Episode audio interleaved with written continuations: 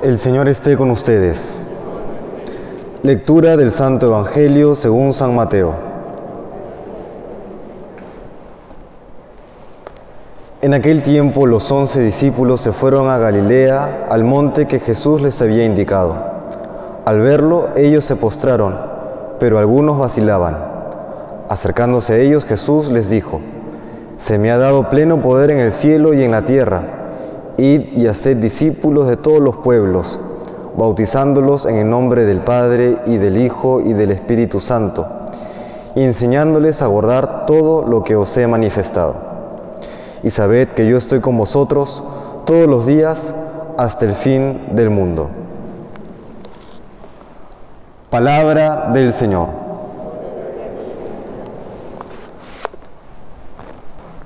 Hay dos grandes verdades reveladas por Dios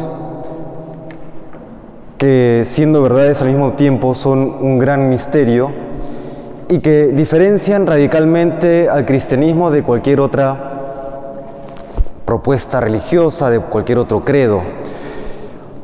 La primera es la que celebramos el día de hoy, la Santísima Trinidad, Padre, Hijo y Espíritu Santo, tres personas en una única naturaleza divina.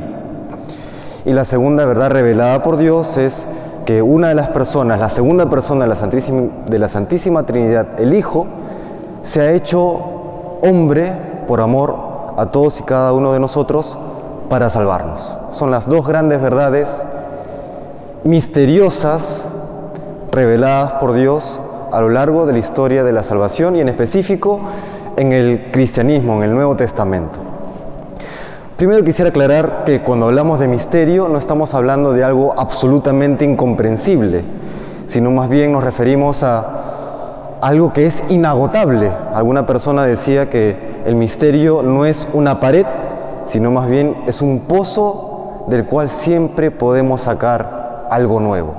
¿no? Es inabarcable, es inagotable. Eso es el misterio de la Santísima Trinidad.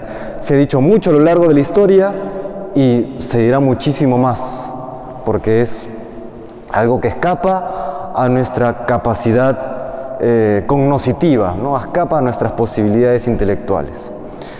Sin embargo, sí podemos decir algo, porque cuando Dios revela, cuando Dios se comunica a la humanidad, lo hace por bien nuestro, no simplemente lo hace como para darnos un mensaje confuso, eh, que no aporta nada a la vida, cuando Dios se nos manifiesta, se nos revela, lo hace por nuestro bien, lo hace por amor a nosotros, nos hace, lo hace porque nos va a ayudar a seguir por ese camino al cielo, nos va a ayudar a ser santos. ¿Qué podemos destacar hoy de esta, de esta solemnidad de la Santísima Trinidad? Para esto se dice que es el terror de los, de los predicadores, porque como es la doctrina más compleja del cristianismo, no siempre se sabe qué decir.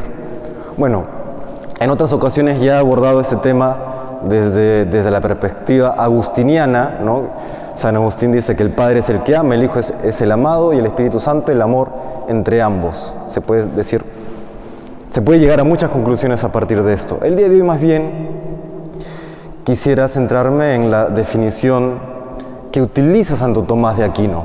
Santo Tomás de Aquino refiriéndose a la persona trinitaria, y perdonen por quizá esta introducción dura de teología, dice que la persona trinitaria es la relación subsistente, ¿no? La relación subsistens. ¿Esto qué significa? Para nosotros los seres humanos, la relación es algo que no me no necesariamente me define o no me define. ¿no? Yo puedo ser hijo, yo puedo ser padre, yo puedo ser hermano o puedo no serlo. Si, es que yo soy eh, nieto, ¿no? Soy nieto de mis abuelos. El día que partan mis abuelos, yo no dejaré de ser yo. ¿No es así? En el caso de Dios, cuando decimos que es relación subsistente y cuando decimos que Dios es Padre, si Él deja de ser Padre, deja de ser quien es. Si el Hijo deja de ser Hijo, deja de ser quien es. Y si el Espíritu Santo deja de ser el amor entre ambos, deja de ser quien es. Por eso dice Santo Tomás, es la relación subsistente. ¿Qué podemos destacar de esto, y acá viene ya la aplicación a nuestras vidas. Siendo nosotros imagen y semejanza de Dios, y siendo Dios relación subsistente, nos dice que nosotros estamos hechos también para la relación. Nuestra vida, el sentido de nuestra vida, cobra su mayor plenitud cuando explotamos este aspecto, el aspecto relacional, y en particular las relaciones de amor que apuntan a la unidad. Es por eso que en el pensamiento contemporáneo hay un error terrible cuando, caemos en un individualismo que nos desconecta totalmente los demás. Cuando entramos solamente en competencia con el resto, cuando vemos a los demás como rivales, a quienes yo tengo que superar para yo ser feliz. Es un error terrible. Y esto se ve quizás sobre todo en el ámbito profesional, pero lamentablemente también los últimos tiempos nos muestran que hay casos en, en los que en el interior de la familia hay división por envidias, por herencias, por eh, oportunidades laborales. Esto es, si lo vemos desde esta perspectiva trinitaria de la humanidad, un atentado directo de lo que somos nosotros. Somos imagen y semejanza de Dios, creados para la relación, para el amor, para la unidad. Y apliquémoslo más al contexto que estamos viviendo. Es por eso que un católico, un cristiano, no puede apoyar una doctrina que propone como motor de la historia el conflicto, que propone como el motor de la historia la violencia. No puede ser.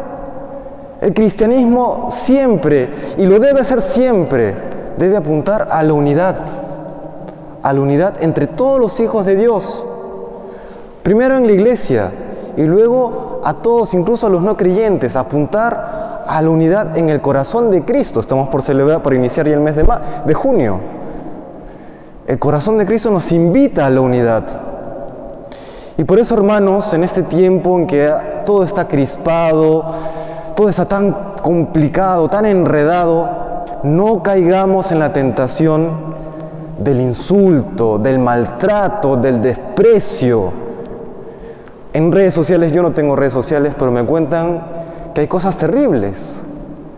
Con la mejor de las intenciones, incluso con el afán de defender nuestra fe, nuestra iglesia, nuestra libertad, pero se termina cayendo en una división enorme, en una ruptura, en un fraccionamiento de la sociedad.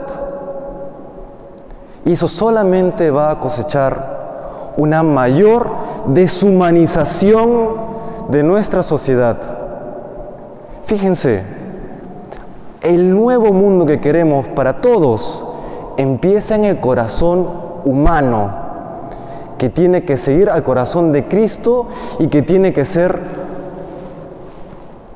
tiene que arder en caridad cristiana para poder sanar las heridas y para poder llegar a esa comunión con Dios y con el prójimo, que es donde el ser humano encuentra su propia realización y, desde donde colabora a la realización de la sociedad como tal. Esa es la propuesta. Esa es la propuesta cristiana. No un modelo económico, no un antagonismo ni elegir a un enemigo a cual atacar y perseguir.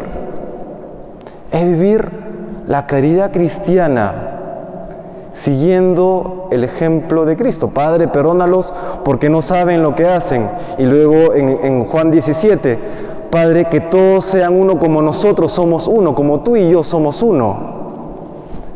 Esa es, hermanos, la vida cristiana y eso es lo que hoy podemos rescatar y destacar de esta fiesta, de esta solemnidad de la Santísima Trinidad. Estamos hechos para la relación de amor, el amor que Cristo nos ha manifestado, que Él, con el cual Él nos ha amado. Y es ese amor en que, el cual forjará la comunidad cristiana y la nueva sociedad para bien nuestro y el de las nuevas generaciones.